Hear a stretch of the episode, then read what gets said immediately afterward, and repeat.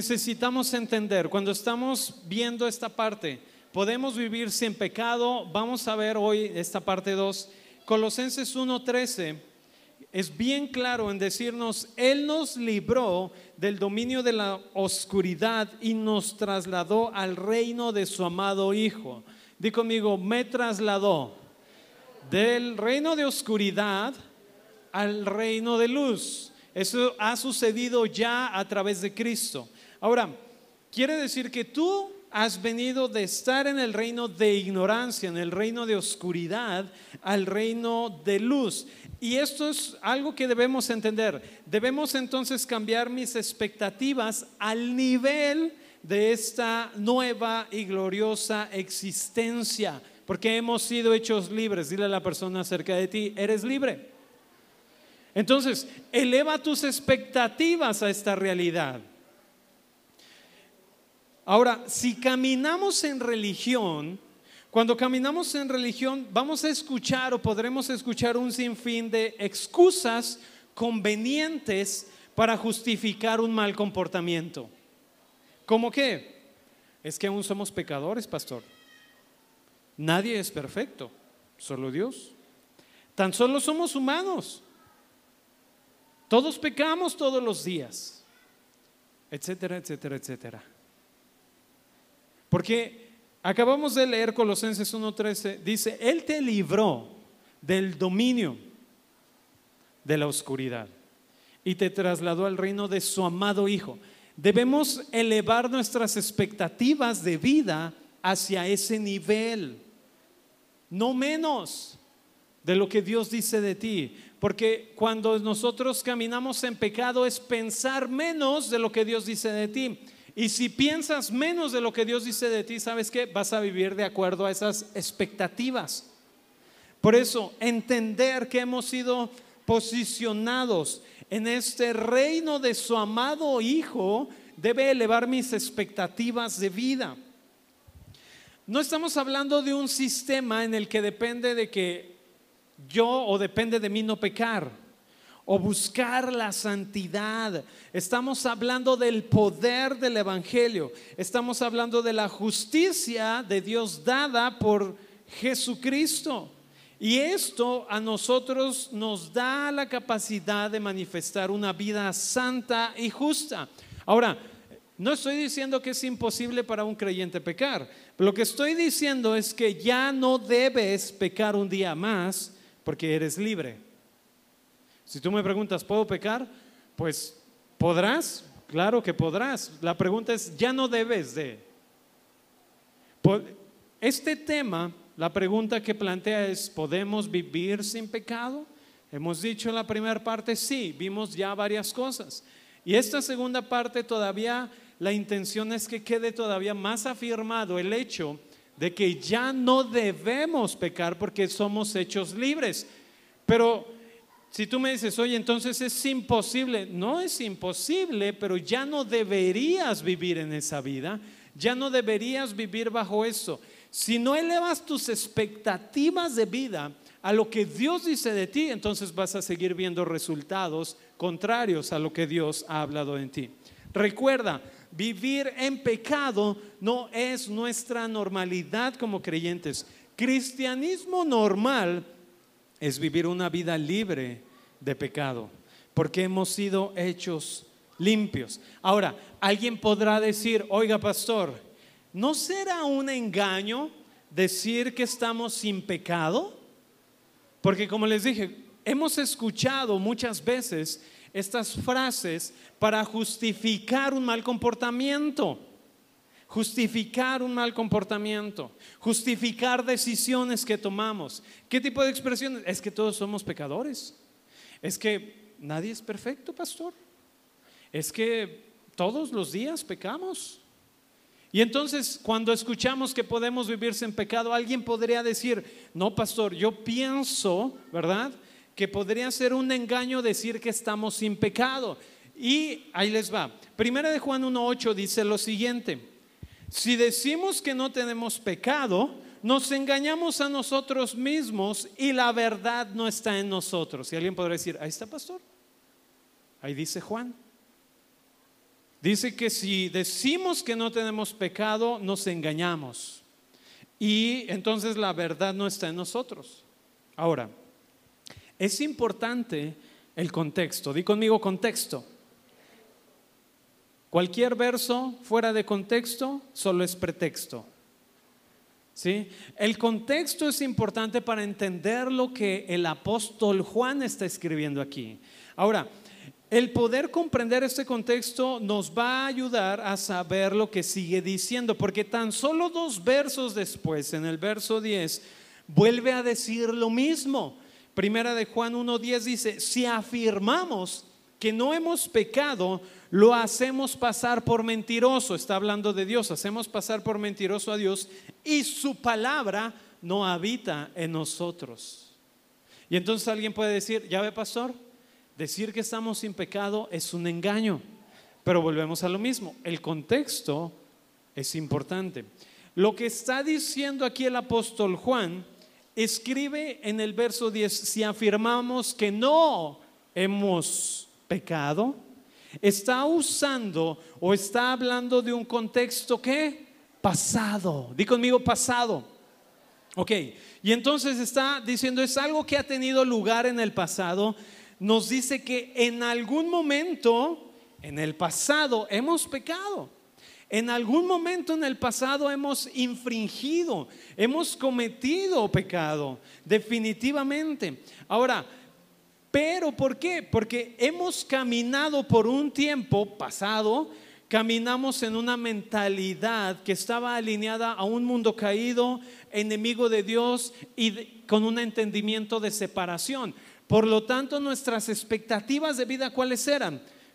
Pecados, pecadores, ¿verdad? Somos pecadores, perdonados por gracia, pero somos pecadores. ¿Y mis expectativas cuáles eran? Pues soy perdonado, pero no dejo de ser un pecador.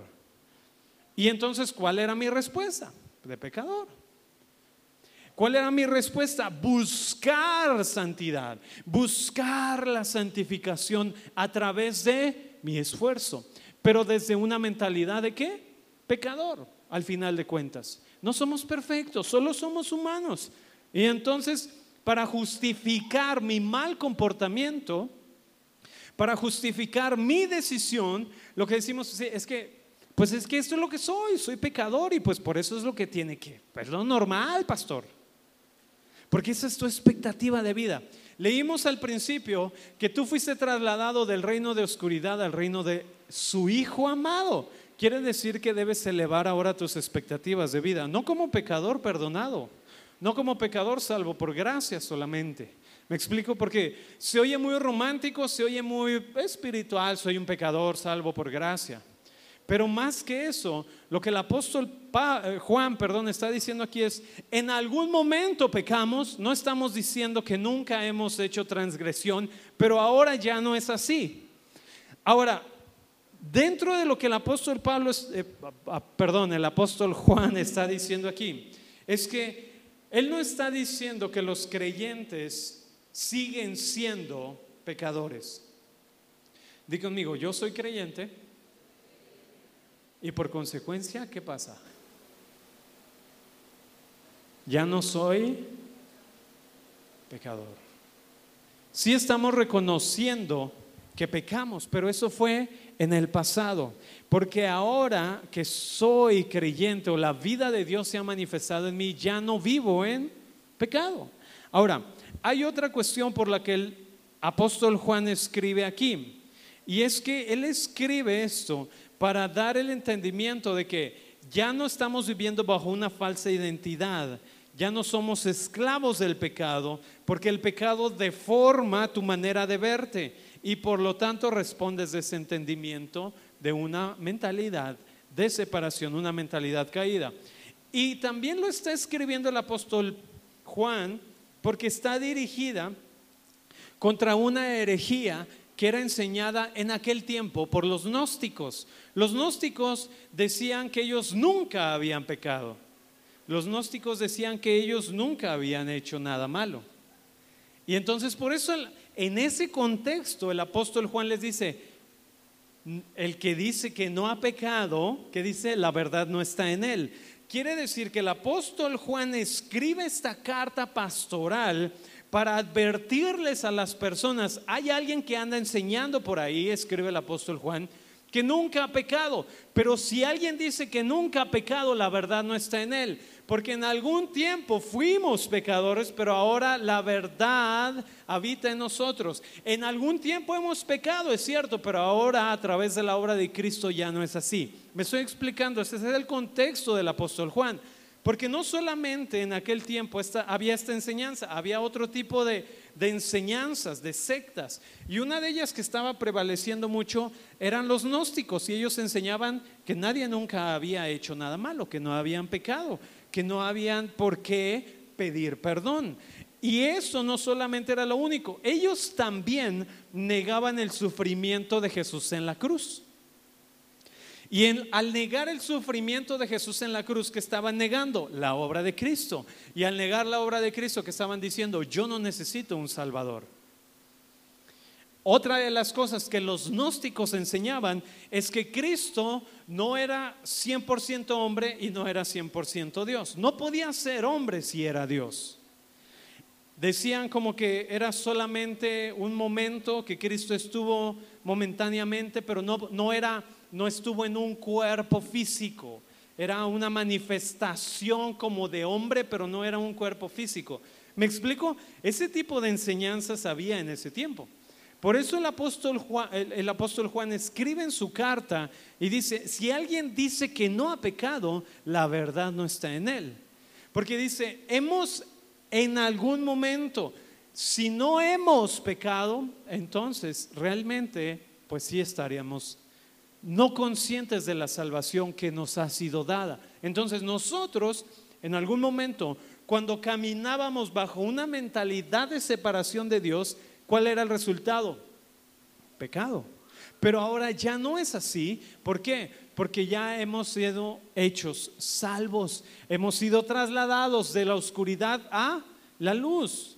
Ahora, sin un reconocimiento del pecado, no hay esperanza de conversión, porque nunca podremos profesar la necesidad de un Salvador.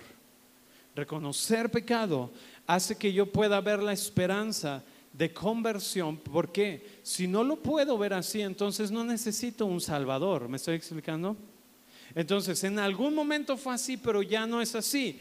Y continúa su carta el apóstol Juan diciendo que si continuamos pecando, si continuamos pecando, entonces seguimos caminando bajo el engaño de una falsa identidad.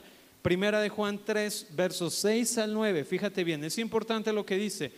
Todo el que permanece en él, ¿de quién está hablando? De Cristo, no peca. Ahora, es el mismo contexto, es la misma carta que acabamos de leer que dice, todo el que dice que no tiene pecado le hace a Dios mentiroso. Todo el que dice que no ha pecado, la verdad no habita en él. Pero ahí mismo dice, pero aquel que permanece en Cristo, ¿qué dice? No peca.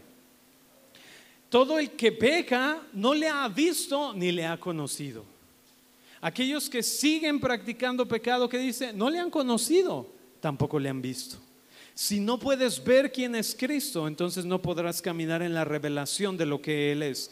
Sigue diciendo, hijitos, nadie los engañe. El que hace justicia es justo como Cristo es justo. El que practica el pecado es del diablo. Porque el diablo peca desde el principio. Para esto apareció el Hijo de Dios, para deshacer las obras del diablo. Todo aquel que es nacido de Dios no practica el pecado. ¿Por qué? Porque la simiente de Dios permanece en él y no puede pecar porque es nacido de Dios. Rápidamente, cuando habla la simiente está hablando del ADN, está hablando de la naturaleza. Todo el que permanece en Cristo, entonces permanece en la naturaleza de Dios. Y si permaneces en la naturaleza de Dios, el estado de Dios es tu estado también. La justicia de Dios es tu estado también. La obediencia de Cristo es tu estado también. La santidad de Cristo es tu estado también. Juan pone en claro que es imposible dejar de pecar sin una verdadera conversión. Y una verdadera conversión sin esfuerzo, ¿verdad? No es el esfuerzo de hágalo usted mismo, sino es realmente una conversión, te lleva a una vida realmente feliz de santidad. Conversión tiene que ver con metanoia, con arrepentimiento, que la palabra correcta no es arrepentimiento, pero es cambio de mentalidad, que es lo que hemos visto, metanoia. Ahora, estos pasajes de Primera de Juan reflejan una transformación que es tangible, que solamente Cristo pudo completar. En otras palabras, aquellos que son salvos no pecan. Aquellos que entienden su salvación no pecan. Porque recuerdas, el camino de salvación te ha hecho libre del pecado, de la muerte y de las consecuencias del pecado y de la muerte. Alguien puede decir, bueno, pastor, y si no soy pecador, entonces, ¿por qué sigo pecando? Y yo te diría, esa es una muy buena pregunta que deberías hacerte seguido. Si no eres pecador, ¿por qué sigues pecando? Es como decir, ah, no, iba a poner un ejemplo, mejor no. Algunas personas, este, este es el problema, algunas personas ven una diferencia entre aquello que creen, ¿verdad? Lo que escuchas el domingo y dices amén, y aquello que viven en su vida diaria. Muchos ven como una diferencia entre lo que creen y entre lo que ven en su vida diaria. Y a veces es precisamente esa brecha entre lo que ven en las escrituras, entre lo que escuchan los domingos en el mensaje, entre lo que escuchan en los discipulados y entre lo que están viviendo. Y entonces, como ven esa brecha tan grande, algunos cristianos distorsionan la palabra y la conforman a su mal comportamiento. De manera que dicen, bueno, pastor, es que yo aún sigo pecando porque pues quiere decir que aún tengo la vieja naturaleza, hay que matarla cada día. ¿Por qué? Porque están determinando, ¿verdad? Ajustando lo que dice la Biblia según su experiencia de vida, no según la verdad de lo que dicen las escrituras. Me estoy explicando. O sea, nunca bases la verdad en tus experiencias. Nunca bases la verdad en tus experiencias. Más bien tus experiencias deben ser dictadas por la verdad. O sea, no dejes que tu experiencia te diga que sí y que no, más bien es la convicción de la verdad va a determinar tu experiencia de vida. Ahora, si tú aún sigues batallando, ¿verdad?, con el pecado, tengo dos opciones para ti. La primera de ellas es, tal vez no eres creyente que quiere decir que sigues caminando bajo una falsa identidad o una mentalidad de separación de Dios y sigues determinando tu vida por las experiencias. Y ves esta separación entre lo que Dios dice y lo que vives y entonces dices, no, pues es que no se puede. ¿Por qué muchas veces decimos, no, no se puede vivir en santidad? Porque hemos visto nuestra experiencia de vida y a veces todavía seguimos, ¿verdad?, creyendo una mentira, un engaño. Y como vemos esto, decimos, no, es que no es cierto, pastor. Porque el mismo apóstol Juan dice que el que no tiene pecado o que dice que no tiene pecado le hace a Dios mentiroso. Pero recuerda que el contexto de lo que el apóstol Juan está diciendo aquí, lo está diciendo por la enseñanza que había de aquellos tiempos. Y lo que está diciendo es en algún momento pasó, pero sobre todo es aquellos que dicen o se engañan decir que nunca han pecado. Dice, pero quien permanece en Cristo no practica el pecado. Y quien sigue pecando es porque no ha visto o no ha conocido a Cristo. Y entonces no podemos determinar nuestras experiencias, ¿verdad? Como la verdad. Ese es el problema. Tomamos nuestras experiencias de vida como la verdad. En lugar de posicionarnos en la verdad y entonces que nuestras experiencias de vida sean dictadas por la verdad. Dile a la persona que tiene cerca de ti que tus experiencias de vida sean dictadas por la verdad y no al revés. Ahora, opción B. ¿Quieren saber cuál es la opción B? La opción A, dijimos, es pues tal vez no eres creyente. La opción B, tal vez nunca te habían dicho la verdad de lo que eres en Cristo y por eso todavía sigues pecando. Tal vez has estado mucho tiempo en la iglesia, pero nunca has escuchado acerca de tu verdad en Cristo. Tal vez has ido a muchos congresos, pero nunca has escuchado la verdad acerca de Cristo. Tal vez has estado haciendo tantas cosas para obtener, ¿verdad? Buscar la santidad, buscar la santificación, pero no habías escuchado el poder del Evangelio, de la gracia y de la justicia de Dios para ti. Tal vez pensabas que cristianismo era ser parte de un club de moralidad, de hágalo usted mismo. O tal vez pensabas que cristianismo es un proceso de continua búsqueda de santidad y santificación a través de tus propios méritos o esfuerzo para lograrlo. Ahora, aquí está el problema. Escucha esto. En el momento en el que tú decides hacer algo para ser santo o santificarte, estás confiando más en ti y en lo que puedes hacer en lugar de confiar en Cristo. Cuando, cuando estás haciendo que por tus méritos, ¿verdad? Ay, hoy me siento bien, porque hoy ayuné ocho horas o porque hoy estuve orando 24 horas y hoy sí me siento santo. Hasta siento que floto. ¿Alguna vez les ha pasado? ¿O solo a mí me pasaba? Solo a mí me pasaba entonces. Déjenles platico lo que me pasaba. Yo a veces cuando, cuando hacían veladas o que hacían convocación de ayuno, después de tres días de ayuno, yo me sentía decía, oh, estoy tan ligero. Pues sí, no había comido. Pero aparte, pero aparte me sentía como que andaba en las nubes. Casi, casi yo decía, wow, hoy sí mi nivel de espiritualidad, casi oigo las trompetas del cielo. Casi, casi le decía a la gente, no me toques.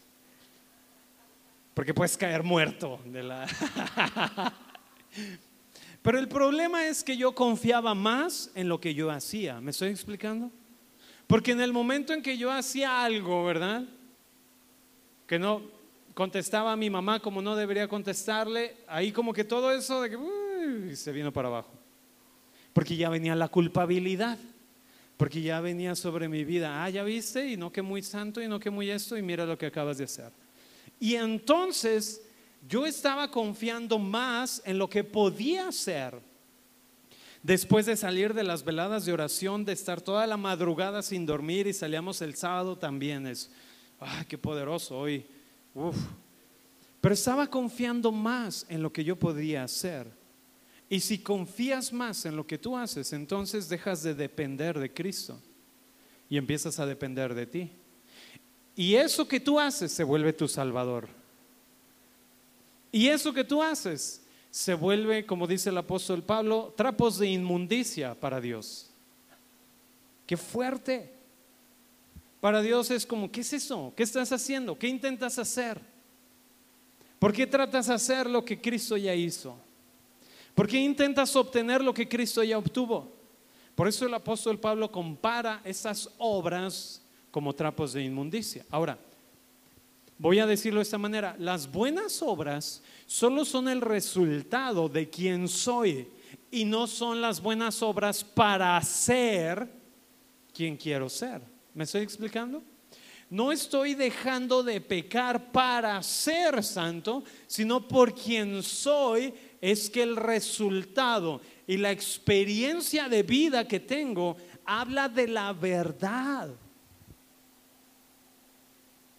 Ok, tal vez has escuchado a través de los años que la vida cristiana es una constante lucha, ¿verdad? Lucha contra la carne, lucha contra el pecado, lucha contra el diablo, lucha contra el demonio, lucha contra todo.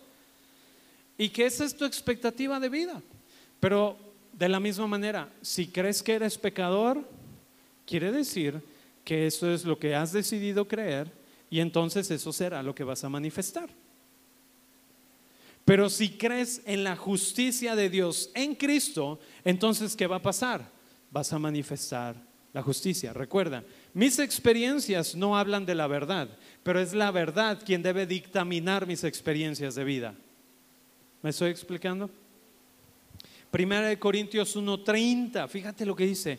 Pero gracias a Él, gracias a Dios, ustedes están unidos a Cristo, a quien Dios ha hecho nuestra sabiduría. Fíjate bien, es decir, nuestra justificación, nuestra santificación y nuestra redención. Él me justifica, Él me santifica y Él me redime.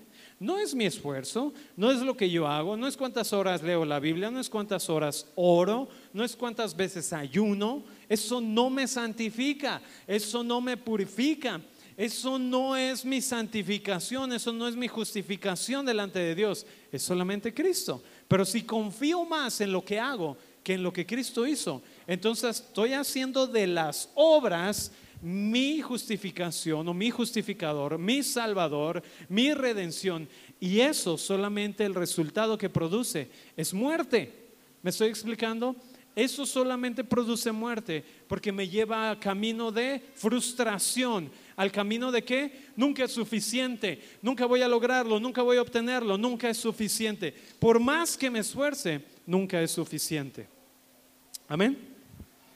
Ok, entonces, él es mi justificación, Él es mi santificación.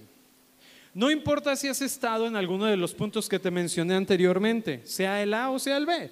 El mensaje hoy, ¿cuál es el mensaje hoy? Acepta tu salvación. No es cuestión del poder de un pensamiento positivo, es estar alineado a la palabra de Dios. Ahora, aquí es donde entra nuestra confesión y lo importante que es confesar. Ya no vivimos una vida de pecado, pero si en algún momento has dejado de confiar en la obra de Cristo, entonces quiere decir que crees un engaño, una mentira acerca de Dios, acerca de ti, un engaño acerca de tu identidad y entonces empiezas a actuar desde ese engaño. Es seguro que vas a pecar. Y entonces, ¿qué pasa si he pecado? Bueno, debes retomar la conclusión correcta acerca de ti y de lo que eres a través de la obra de Cristo. Aquí es donde entra la confesión y es donde es importante confesión. Primera de Juan 1.9, fíjate lo que dice. Si confesamos nuestros pecados, Él es fiel y justo para perdonar nuestros pecados y limpiarnos de toda maldad. Estamos todavía en, el, en la carta del apóstol Juan, primera de Juan. Ahora, la versión del espejo, me gusta como dice, Dice, cuando decimos lo que Dios dice sobre nosotros, o sobre nuestros pecados, perdón, cuando decimos lo que Dios dice sobre nuestros pecados, descubrimos lo que Él cree referente a nuestra redimida unidad e inocencia. Somos limpiados de toda distorsión que creemos acerca de nosotros y vemos ahora a través de la semejanza redimida. Ahora, la palabra confesar viene del griego homologueo y esta palabra es hablar lo mismo.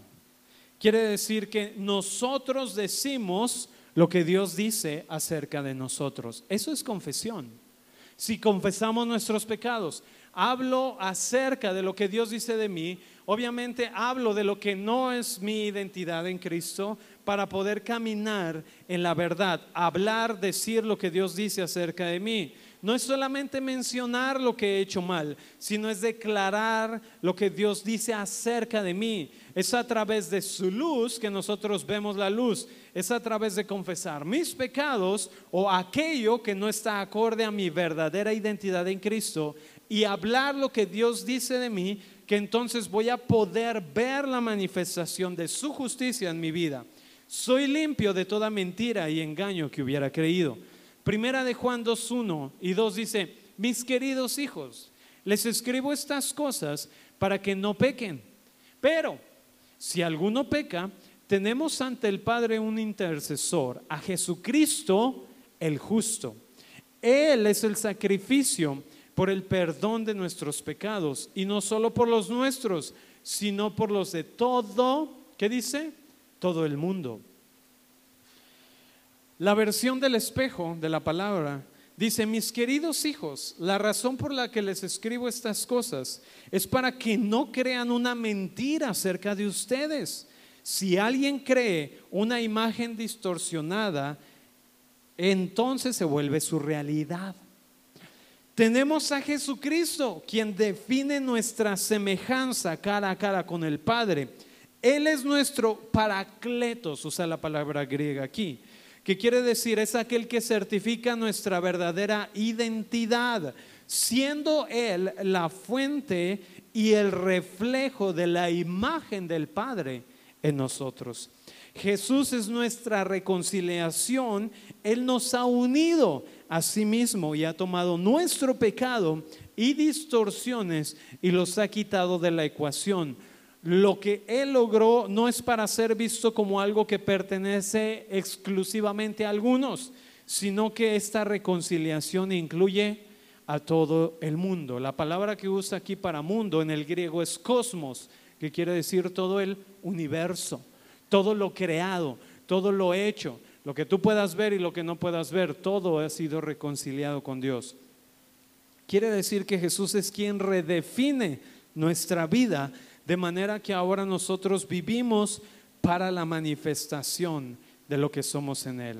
Entonces, es en la confianza que tenemos en Cristo que nuestra experiencia de vida va a manifestar la realidad de esta vida que tenemos escondida en Cristo. Colosenses 3.3, acompáñame rápidamente, si tienes tu Biblia, Colosenses 3.3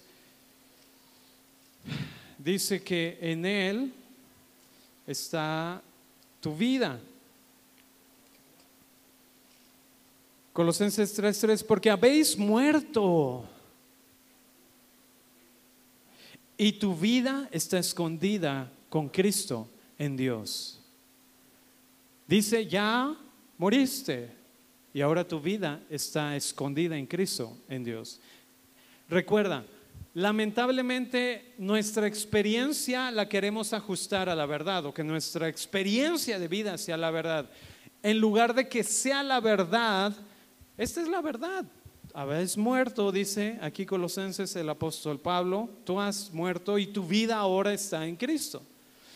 Y es esta verdad la que debe dictaminar mi experiencia de vida.